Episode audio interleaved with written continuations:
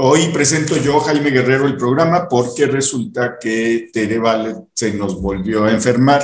Yo creo que todavía son como resabios de, todo lo que ha tenido, pero está conmigo María Elena Cantú, Malala. Hola, Jaime. Bienvenida, como siempre. Bienvenidos todos. Muy bien, pues bueno, están viendo una foto que me encanta, me la mandó, ya no me acuerdo quién me la mandó, creo que Esencias. Véanla, es, y, y díganme más o menos de qué año y de qué línea del metro es, a ver si se acuerdan. Ahorita María Elena y yo estábamos un poco especulando sobre, sobre eso. Exacto. Es una foto hermosa, la verdad, porque se ve el, el, el, el atardecer, yo supongo, este, y déjenme decirles que pues ya el cielo no es así, ¿eh? ya el cielo de la Ciudad de México no se parece a ese cielo. Pero bueno, empezamos. Sí les quiero dar rápidamente los datos del que estoy. Este... Hola, Jaime. Hola, Marielena. Este, ¿Te vas a subir al metro, Jaime? Eh, fíjate que hace mucho no me subo al metro, pero a mí me gustaba mucho viajar en metro. Eh, te voy a decir que cuando yo iba a la prepa, como vivía por allá eh, en la colonia Clavería, tomábamos mi hermana y yo desde Cuitláhuac hasta General sí. Anaya todos los días, porque entrábamos a las 7 de la mañana. Así, media hora, ya teníamos exactamente el tiempo contar, media hora de Cuitláhuac a, pero bueno, fue eh, la diferencia, ¿no? Para poder trasladarse en mucho menos tiempo. Sigue siendo, pues la verdad, el metro una, una enorme posibilidad. Lástima que tenga tantos problemas ahora. Sí, sí, yo, yo usé el metro en varias partes de mi vida. En la universidad tomaba el metro en Tacuba, no había cuatro caminos en aquel entonces. Así es. Hasta Tasqueña y ahí iba en una, pues en ese entonces, una pecera Claro. Las combis. Las combis. Este, y luego yo llegué a trabajar en Eje Central y Avenida Juárez, en un edificio hermoso, eh, viejo, que está a la vuelta de Sears. Y debo decirte wow. que pues, la mejor manera es irse, era irse en metro. Claro. Disfrutaba yo mucho el viaje y la llegada. Las calles del, de la, del centro de la ciudad siempre me gustaron. La verdad es que sí, eh, la, pero la última vez que me subí al metro, sí encontré el metro, necesitas mucha entereza para, para, para, meterte en las horas pico. Hay mucha gente que no tiene pues opción, ¿sí? Y la verdad sí se ha vuelto un metro, como tú dices, con muchísimos problemas. Sí, pues ya vimos el, el más reciente. Pero pues bueno, necesita como muchas cosas en este país, sí. eh, la voluntad de, de invertirle. Sí, la voluntad de cambiar, la verdad, de cambiar en, en serio. Así bueno, ah. 5.910 contagios ayer y 243 muertes. Sí, quiero decirles que eh, pues estamos prácticamente en muertes igual que el miércoles de la semana pasada. ¿sí? Entonces, les digo que ahí está. Entonces, el debate sobre si se quita el cubrebocas o no, pues ese es un debate absurdo. Les quiero contar que finalmente el Pleno del Senado ya aprobó el decreto que permite a los funcionarios y legisladores, por supuesto al presidente, difundir eh, la consulta de revocación. En realidad es propaganda disfrazada. Se dieron sí. permiso de violar la ley. Lo que va a ocurrir es que los partidos de oposición lo van a impugnar y lo van a ganar.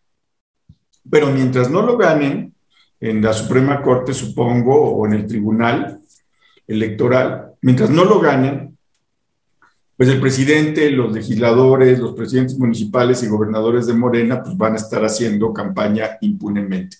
Bueno, pues esto no se les olvide que eh, ganó con 67 votos este permiso para violar la ley eh, de Morena, del Partido del Trabajo, del Partido Verde, de Encuentro Solidario.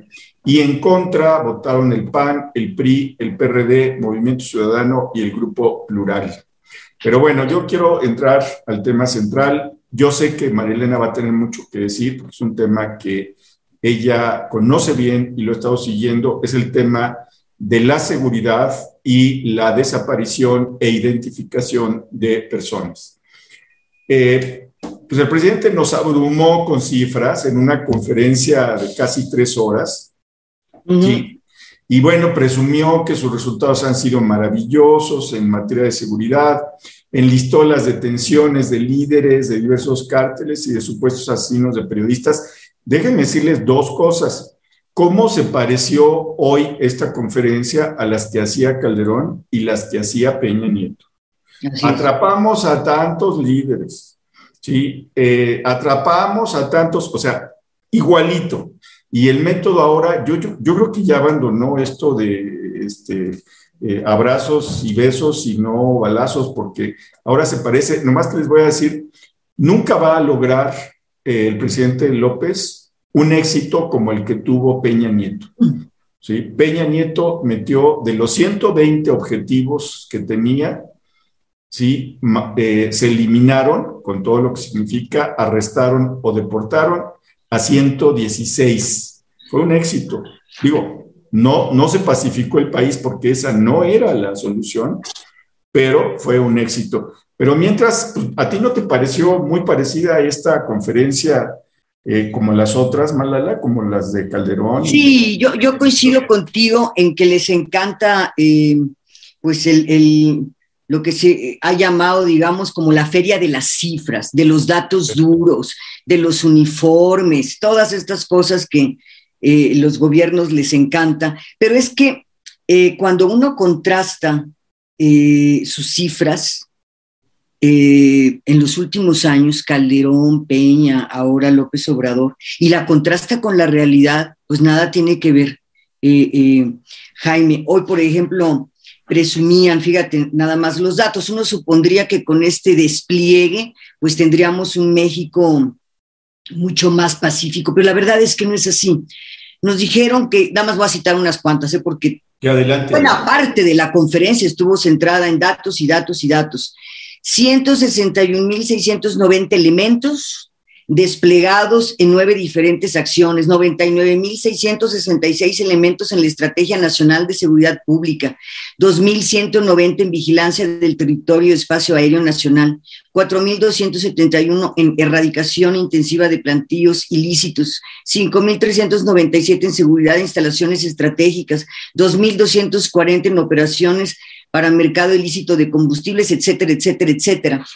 Insisto, uno diría, bueno, con semejante despliegue e inversión económica que se ha hecho, México tendría que estar en otro estado. Lo siento es que no está así.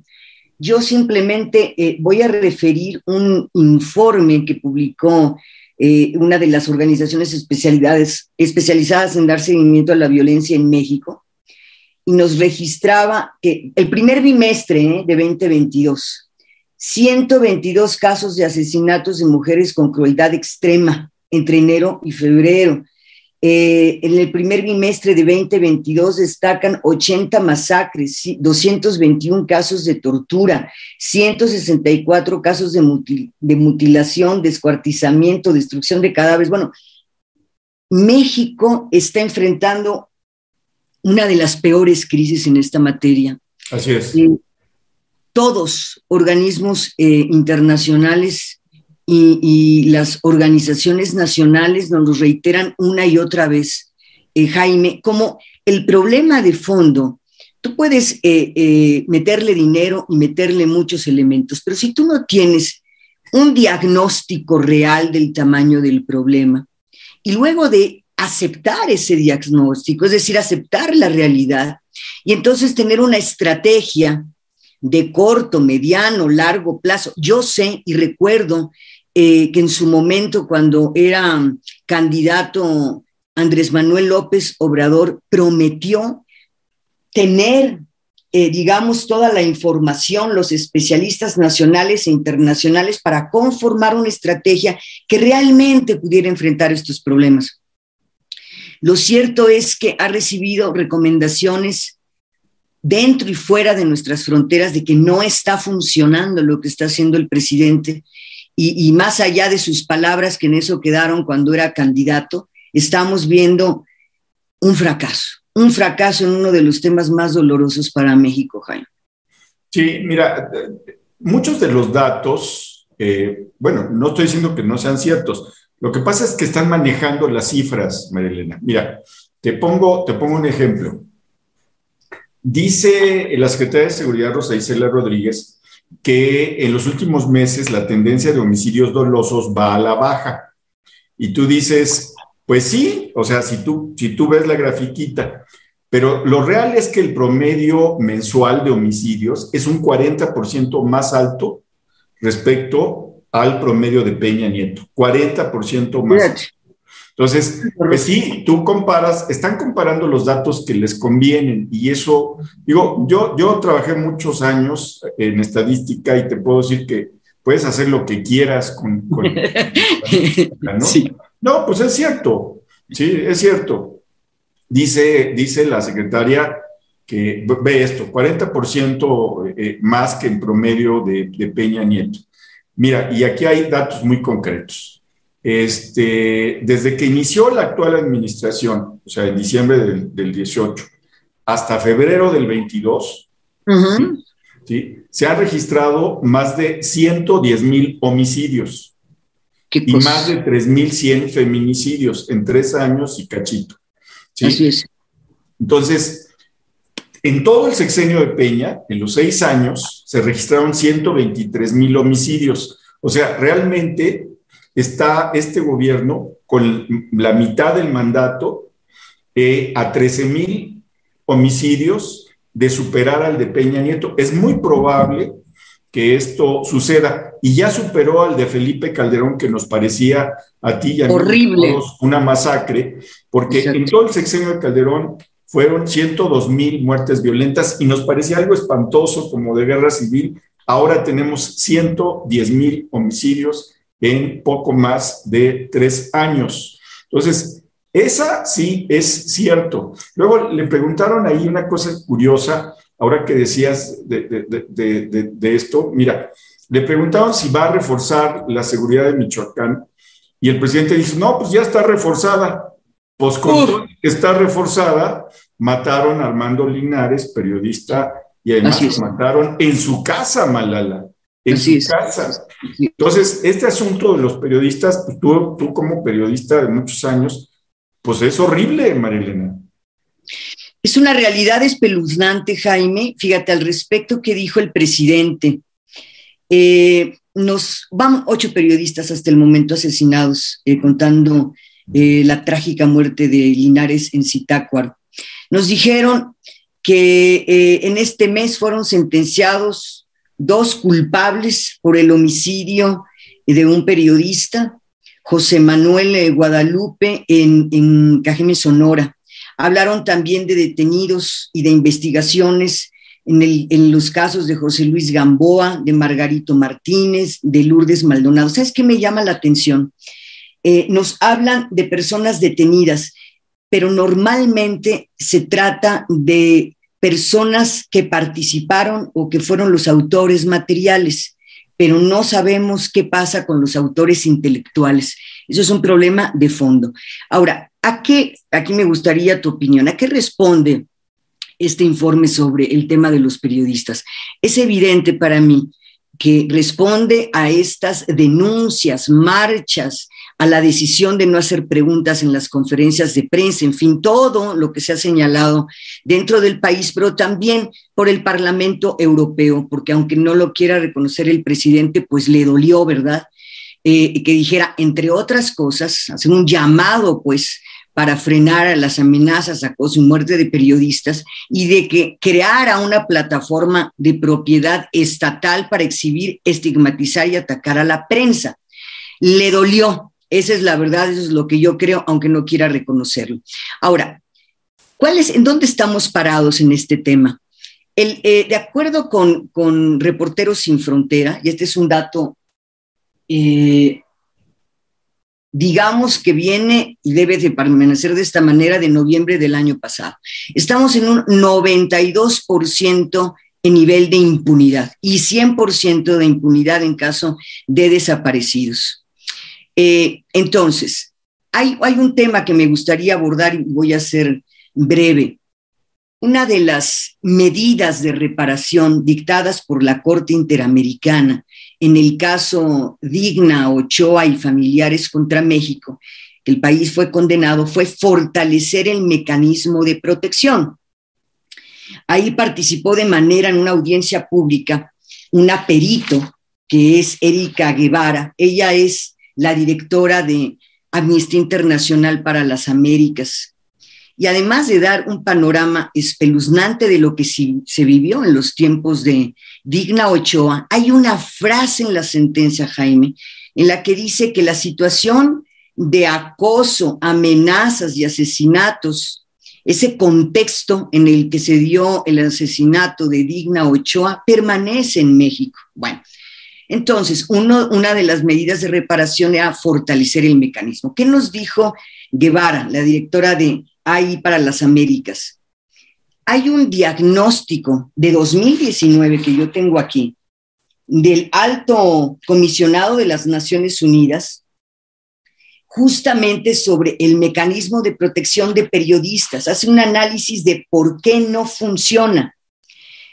Sabemos que este, este mecanismo es de 2012, pero nada de lo que está diciendo aquí desde 2019 el alto comisionado ha sido implementado por el gobierno mexicano. ¿Qué señaló? Lo comparto brevemente, no quiero ser demasiado exhaustiva en este tema, pero nos dijo, por ejemplo, que, eh, fíjate, lo cito muy, muy brevemente, eh, el mecanismo sigue siendo, ojo, este es de 219, una respuesta insuficiente por distintas razones que están eh, presentes desde su creación. Habló de problemas de recursos humanos insuficientes. Eh, esto además se agudiza con el tiempo porque suben las solicitudes para incorporarse a este mecanismo por parte de los periodistas y de personas defensoras de derechos humanos. Fíjate este dato, la proporción de personas beneficiarias que correspondería a cada funcionario del mecanismo aumentó 235%. Esto impacta sobre la capacidad para proteger eficazmente. Por ejemplo, dice el informe, cada persona que opera funciones de seguimiento debe atender a un promedio de 155 personas beneficiarias. Eso estaba ocurriendo en 2019.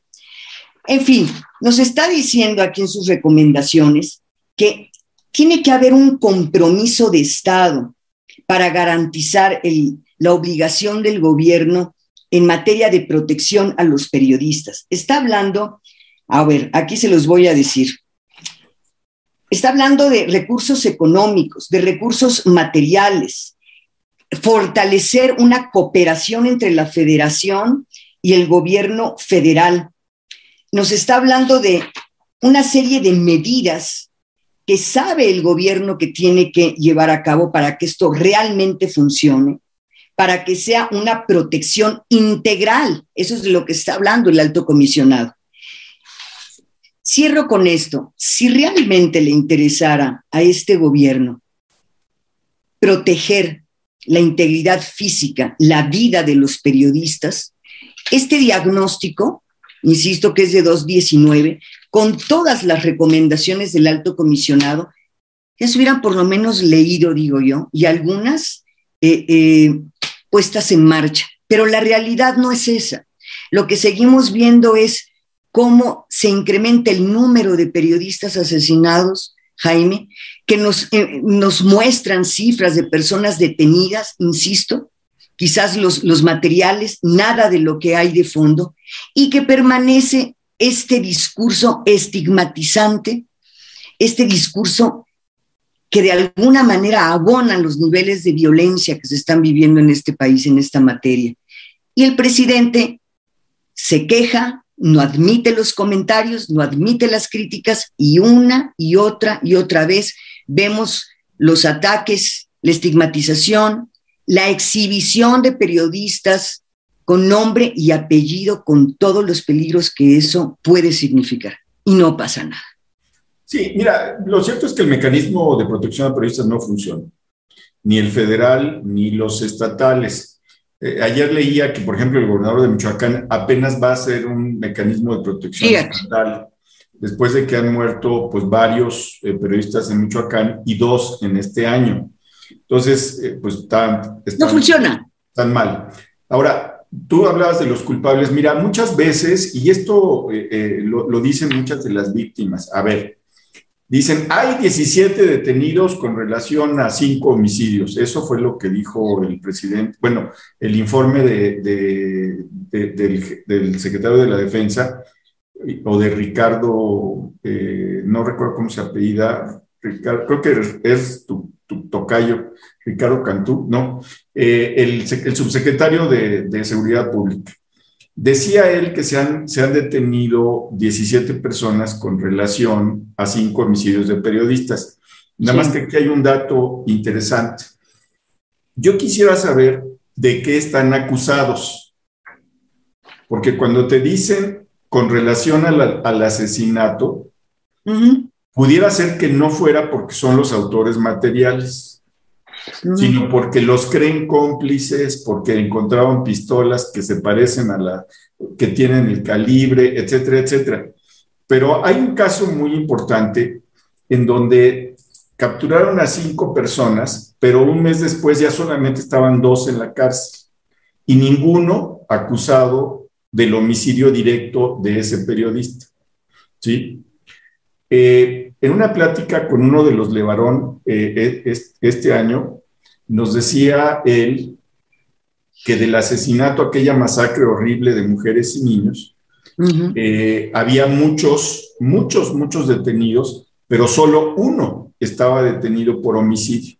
Los demás estaban detenidos por otros cargos. Bueno, Tú sabes que el presidente municipal de Iguala y su esposa, que están detenidos con relación al asesinato de los 43, de la desaparición, no asesinato de los 43 de Ayotzinapa, siguen detenidos, sí, pero no están acusados de asesinato ni de desaparición, ¿eh? están acusados de otras cosas. Entonces, el, gobierno juega mucho con esas cifras, pero además tú tienes razón. Eh, a mí me gustaría saber quiénes son los autores intelectuales, porque pues, en, muchos casos no hay manera. ¿Quiénes son personas de alto riesgo en este país? Periodistas, defensores de derechos humanos. Así es, así es. Las buscadoras. Exacto, ahorita voy a entrar en ese tema. Sí, lo de las buscadoras es una cosa... De terror. pero no solamente de terror, déjame decirte que que las buscadoras es una situación muy triste, porque buscan a sus hijas, a sus hermanas, a sus madres, a sus tíos, buscan eh, eh, con sus recursos como pueden, con apenas una ayuda del gobierno federal, a veces sin ayuda del gobierno federal, buscan como pueden y luego les cuesta la vida porque se meten con Exactamente. muy fuertes. Y también los defensores del medio ambiente ¿sí? A veces los encarcelan. Hay gente en este país encarcelada, acusada eh, falsamente por haber defendido sus bosques, su río, su, territorio sagrado, etc. Es de alto riesgo, ¿no? Y, déjame decirte, contarte la anécdota del columnista Ricardo Rafael, porque dice Ricardo Rafael que él fue a solicitar un seguro de vida, que le hicieron su presupuesto y que al otro día le habló el agente y dijo, oye, pues no te puedo asegurar. ¿Por qué? Pues porque estás en una profesión de alto riesgo. Claro. Entonces... Eh, fíjate, fíjate, es, tremendo. Dices, dices, está terrible. Pero bueno, yo paso a otro tema que me, parece terrible, que es el de los desaparecidos y la identificación de cuerpos, que eso corrió a cargo de Alejandro Encinas. Sí. Eh, yo veo a Alejandro pues muy golpeado dentro del gabinete. Sí. Porque pues no está pudiendo con la chamba. La verdad es que no está pudiendo no por él, sino porque su jefe insiste en que eso que, pasa en la realidad no pasa. Así es. Las cifras que él da son impresionantes. Hay 52 mil cuerpos sin identificar en los servicios forenses y en las fosas comunes, sin identificar, sin, sin identificar. Es, o sea, hagámonos cargo, cargo lo que son 52 mil personas, restos humanos sin identificar. Y dice, dice Alejandro Encinas que va muy lento, que reconoce que el gobierno no ha tenido los resultados esperados, que es muy, muy, muy lento, Ah, pero eso sí, para estar bien con su jefe, dice, pero sí ha habido suficiencia presupuestaria. No, pues no ha habido suficiencia presupuestaria.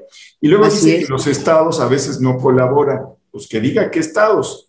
Pero sí, sí, eh, eh, una de las promesas del presidente fue que habría presupuesto sin límite para los desaparecidos eh, y, los, y, los cuerpos sin identificar. Ahí está. Entonces, mi conclusión de este tema de seguridad fue la siguiente. Es un manejo de cifras brutal, no están yendo al fondo del asunto y creo que cambiaron de estrategia sin decirnos y regresaron a la vieja estrategia de Peña y Calderón. Es decir, vamos a descabezar los movimientos, hacemos una publicidad endemoniada sobre eso, jugamos con las cifras y que le toque al, siguiente a ver cómo le hace. Esa es mi impresión de eh, la parte esta, Marilena. No sé tú. Fíjate, eh, eh, Jaime, que leía yo con mucho detenimiento el caso precisamente de Digna Ochoa. Una de las conclusiones de la sentencia condenatoria de la Corte Interamericana México fueron las falencias, los errores mayúsculos, particularmente periciales en aquel caso. Y luego lo, contrastas con lo que dijo hoy Alejandro Encinas. Dice que la situación de emergencia, que se vive una situación de emergencia en materia forense. Como bien señalas, dijo que se han invertido 1.700 millones de pesos para fortalecer capacidades en materia de búsqueda forense y resguardo de cuerpos. Si lo contrastas con las cifras espeluznantes que nos dieron el día de hoy, pues se ve que es otro de los fracasos. Fíjate, yo estaba aquí, eh, eh, digamos, eh, recuperando las palabras de las buscadoras particularmente de las buscadoras que están en Sonora, ellas le pidieron al Parlamento Europeo una reunión para exponerles la situación de los desaparecidos en México, Evidente nuevo, evidentemente luego de este señalamiento que hizo eh, el Parlamento Europeo. Pero concretamente dijeron, solicitamos al Europarlamento nos extienda una invitación para informar a la comunidad europea sobre las desapariciones en México. Queremos contarle al mundo, cito, el horror que prevalece en este país sin esperanza ni rumbo de los males que nos amenazan y terminan con nuestras vidas. Esto es terrible porque, como tú bien decías, hay una indiferencia eh, eh, un acercamiento sin fondo que no, que no pasa de las palabras vacías respecto de lo que están viviendo estas familias que tienen a sus familiares desaparecidos, madres que buscan a sus hijas, eh, mujeres que buscan a sus esposos, hermanas, hermanos, que como bien señalas terminan siendo asesinados.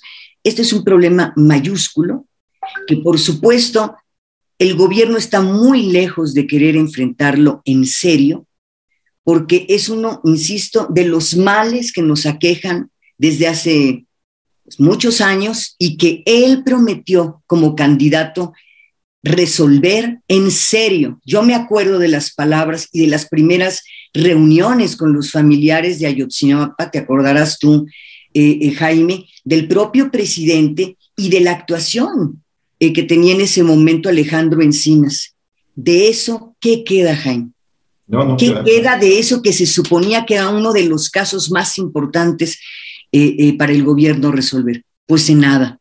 En nada. Eh, en fin, bueno, cambiando de tema, porque el segundo tema que trató fue el del AIFA, el Aeropuerto Internacional Felipe Ángeles, con la novedad de que el presidente descubrió que hay una campaña negra contra el AIFA, con base en el tiempo que realizaba la gente para trasladarse a ese aeropuerto dijo que pues que no, que sí, se van a tardar un poco, pero a cambio los trámites para subir al vuelo van a ser más rápidos y solamente se va a necesitar una hora. Pues quiero ver, porque dice que no, que ya está todo muy bien y que está, pero bueno, yo solamente digo una cosa, yo fui de los que cuando decían que iban a hacer un aeropuerto, dije, sí, lo van a hacer. No como se necesita el aeropuerto, pero lo van a hacer. Yo ahí quiero decir cosas muy, muy concretas. Primero, no están las obras de infraestructura, lo he dicho, eh, para, para, el, eh, para, para, el aeropuerto de Santa Lucía y va a ser un cohete llegar. Pero hoy dieron a conocer los costos. Sí. Les va de Indios Verdes al aeropuerto de Santa Lucía va a costar la módica suma de 50 pesos. ¿Sí? Eh, y de, por ejemplo, Perisur y el Toreo va a costar 150 pesos por persona para trasladarse allá al aeropuerto de Santa Lucía, porque pues no, ni, ni soñar con que se vayan en Uber o en taxi, ni soñar porque les va a salir más caro. Entonces, ahí está. Problema de infraestructura y problema de costos. Sí, eh, también hay otra cosa sobre, sobre el aeropuerto. Eh, dice el presidente, fíjense, fíjense lo que dice, dice el presidente, ya no se van a dar permisos para nuevos vuelos para, para Benito Juárez, para el aeropuerto de Benito Juárez. Lo que quiere el presidente es obligar a las aerolíneas a trasladarse a Santa Lucía. Como ya no va a haber permisos para, para Benito Juárez, se van a tener que ir al Felipe Ángeles. Esa es la jugada, o sea, voluntariamente a fuerza. Pero por lo menos de aquí a agosto, ese aeropuerto va a tener una cantidad muy limitada de vuelos comerciales y sí, muchos vuelos de carga, pero muy limitada. Va a empezar este 21 de marzo pues, con ocho vuelos diarios y se va a ir incrementando, pero no crean que se va a ir incrementando muchísimo.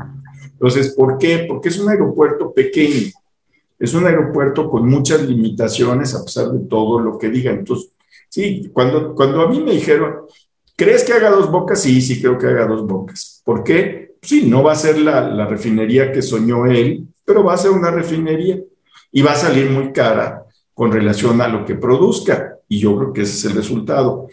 Aquí en, en, Santa Lucía va a ser igualito, igualito, igualito. Sí, hay un aeropuerto ahí, es un aeropuerto chiquito, es un aeropuerto pues, que no se ha terminado ni al interior del aeropuerto ni afuera, pero el, el presidente va a ir y va a inaugurar sin problema, ¿eh? sin problema. En fin, así están esas cosas. Eh, eh, no sé si tengas algo que decir sobre el aeropuerto. Marilena. Un, un, último detalle que sí me gustaría compartir con ustedes que hoy se publica en primera plana en Reforma. Efectivamente nos dice que van a arrancar con Volaris, Viva Aerobús y Aeroméxico. Eh, con aviones mucho más pequeños, evidentemente. Pero el dato que a mí me llama la atención y que veo que va a estar en chino resolver es que em, un analista aéreo que cita Reforma, Fernando Gómez, comentó que uno de los principales objetivos del aeropuerto Felipe Ángeles es ayudar, y todos lo sabíamos, a descongestionar el aeropuerto internacional de la Ciudad de México. Y él dice, para que esto suceda, debe absorber al menos 30% de la capacidad del aeropuerto capitalino. Si se considera el movimiento de pasajeros del aeropuerto Benito Juárez aquí en la Ciudad de México en 2019, previo a la pandemia, era de 50 millones de personas. Si esto es así, el aeropuerto Felipe Ángeles tendría que trasladar por lo menos 15 millones para cumplir con el objetivo de descongestionar el aeropuerto capitalino. Yo realmente lo veo, como tú dices, lento, en chino, pero es uno de los temas en el que el presidente tampoco ha querido escuchar absolutamente nada y lo que vemos son recursos, recursos, recursos, recursos. ¿Con qué resultados está por verse? Sí.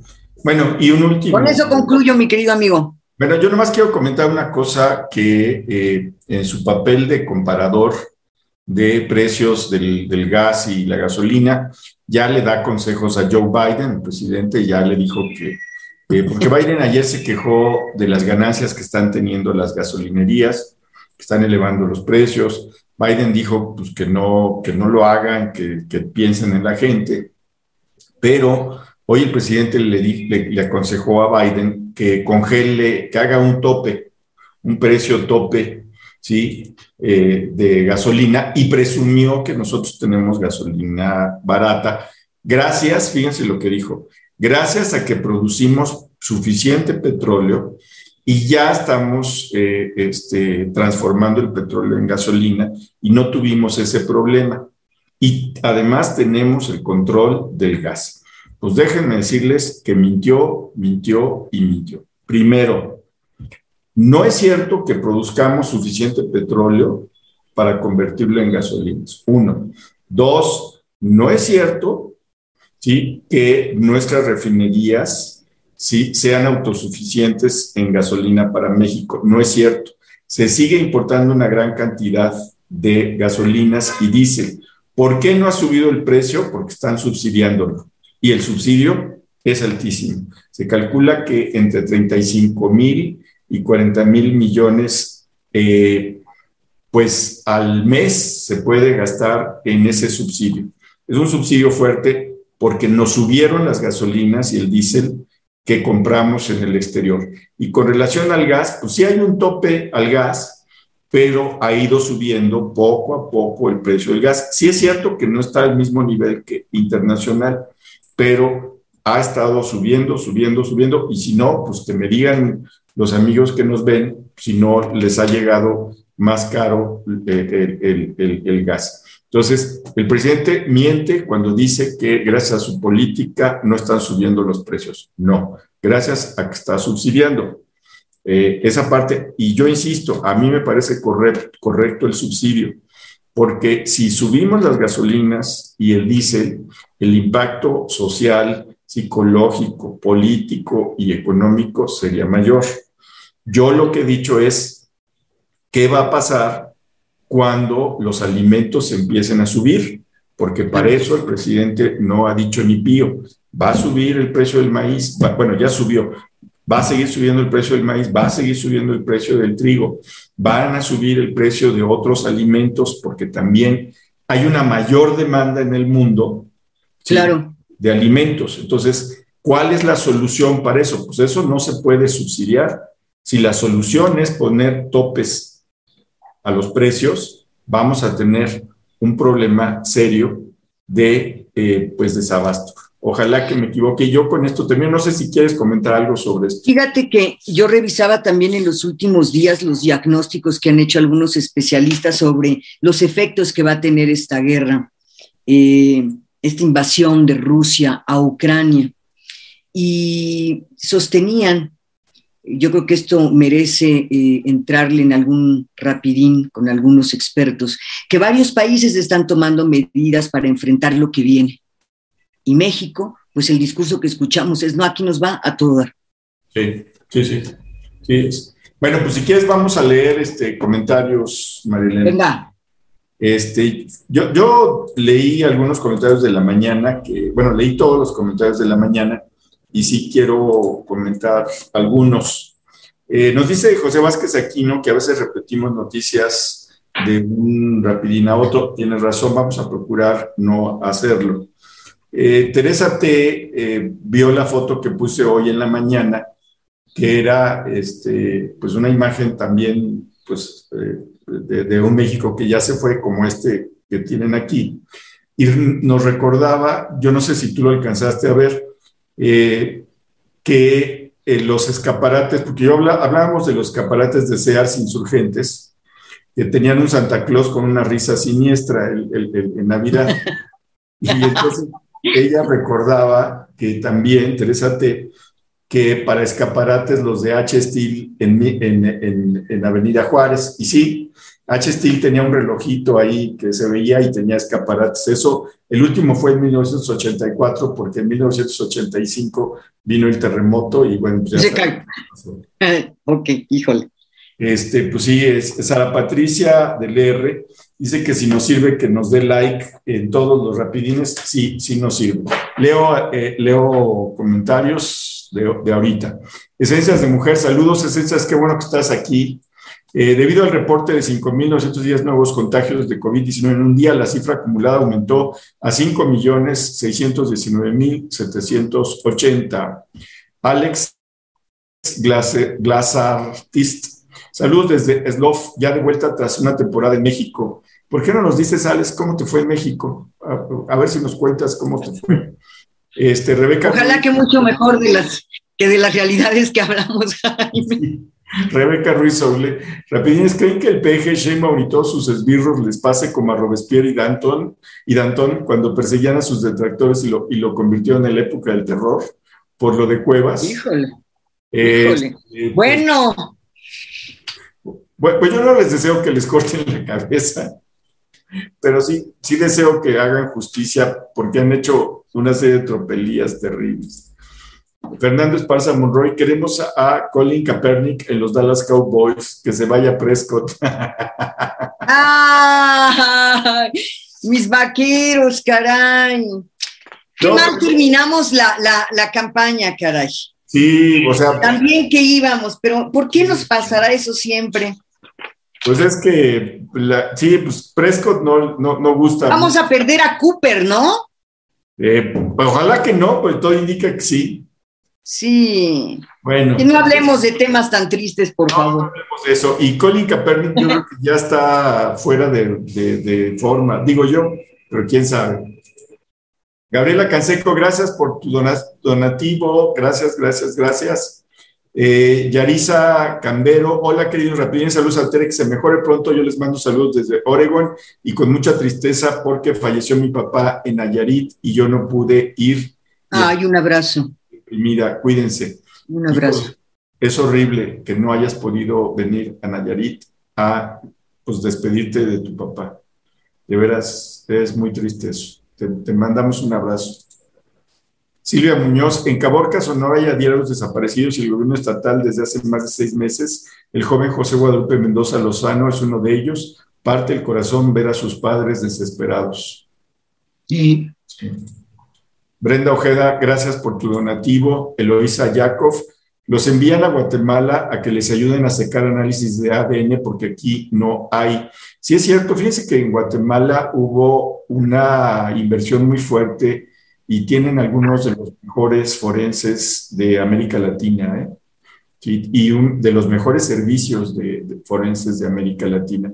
Por aquel asunto, no sé si tú te acordarás, de los caibiles y las desapariciones en una época horrible de Guatemala, como tantas que hemos tenido en América Latina, por cierto. Déjame decir sobre, eh, digamos, un, breve comentario sobre los servicios periciales. Yo he tenido contacto con muchos peritos, muchos peritos independientes, muchos peritos que han trabajado en, sobre todo en la Fiscalía de la Ciudad de México. De verdad, Jaime, hay gente notable sin ninguna duda, porque pues siempre generalizar termina en una injusticia. Pero uno de ellos me comentaba algo que me dejó pensando. Para que tú puedas mantener la capacitación eh, de un perito, necesitas eso, que se esté preparando constantemente. Y, y, digamos que las capacitaciones en ese sentido más importantes están en Estados Unidos. Y me comentaba este perito, ¿sabes cuánto cuesta que yo me inscriba en esta capacitación? Más de 100 mil pesos. No me lo pagan no me lo pagan. ¿Cómo puedo? Eh, no tengo ni siquiera los recursos para pensar en algo así. Entonces creo que sí tenemos gente interesante, gente capacitada en materia de criminalística, de balística, materia de medicina forense.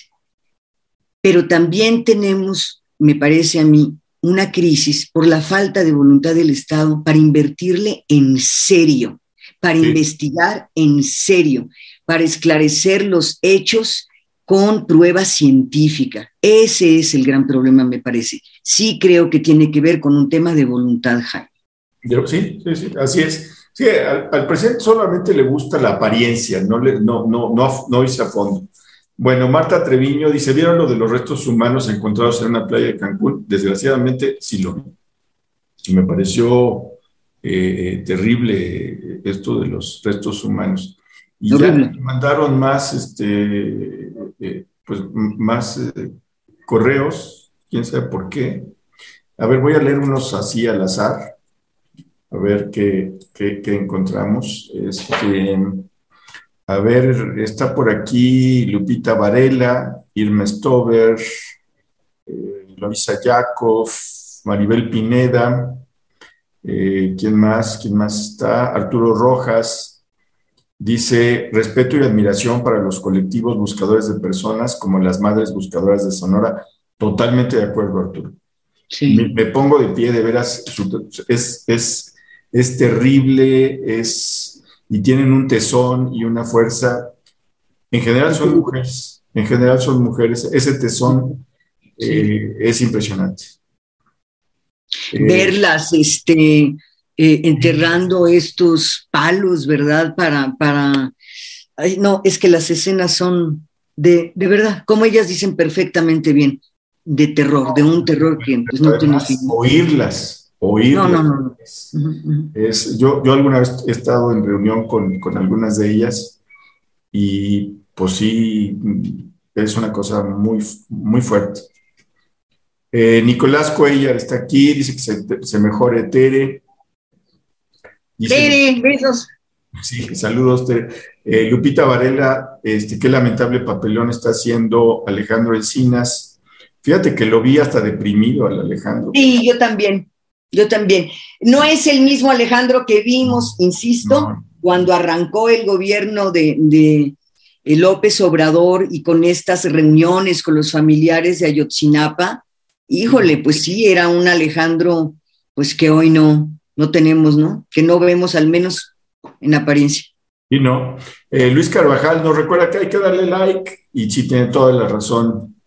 Eh, dice Viviana Rivera, no creo que sea la cifra verdadera de muertes, de muertos en el país. Pues sí, pues la, es la cifra que tenemos. Este, Rocío Mancilla asegura, Jaime, es calzada de Tlalpan como del año 74. Saludos rapidines, pues sí. sí, es la, sí, sí, en los años 70. Pero diles por qué, en qué yo me equivoqué y por qué eh, sabemos que es de los 70. Ah, sí, porque ah, si ustedes han visto el metro, eh, ya no es del mismo color todos los vagones. Así es. Se han ido comprando de distintos colores y ya saben que el gobierno es tan codo que no quiere, pues, homogeneizarlos, pues entonces va uno viendo los parches del metro y aquí no, este era el metro nuevecito. Este era el metro de los años 70. De los años 70. Sí. Este, Arturo Rojas nos dice que el Instituto Nacional Electoral encuentra propaganda probando hasta la infraestructura de la Comisión Federal de Electricidad. Así es.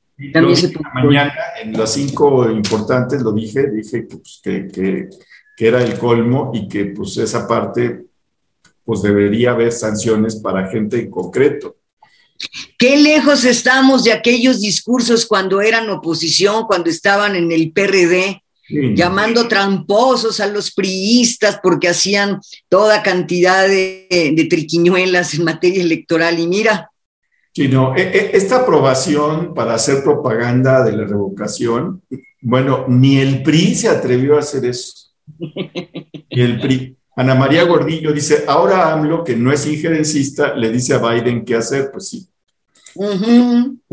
Process Server, Andresito, Andy López Beltrán pagando cientos de miles de dólares en comisiones a brokers para conseguir locaciones en las zonas comerciales de restaurantes más exclusivas de Nueva York. Lolis Gómez, duda porque AIFA se llama internacional si no tiene esa clasificación ni certificaciones para hacerlo. Pues sí, creo que no tiene las certificaciones. Se dice que eh, se, van a, pues, se van a reconocer, pero hoy por hoy solo hay vuelos locales, no es internacional todavía. Así es. No es internacional.